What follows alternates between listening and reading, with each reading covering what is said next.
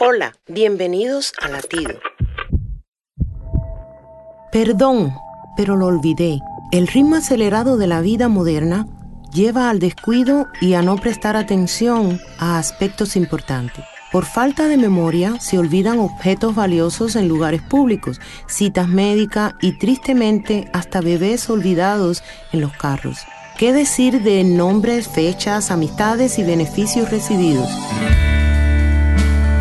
Isaías 49:15 nos dice, se olvidará la mujer del hijo que dio a luz, aunque ella lo olvide, dice Dios, que no se olvidará de ti. Es hora de tomar conciencia y erradicar el desagradecimiento para que podamos decir como el salmista David, bendice alma mía Jehová y no olvide ninguno de sus beneficios.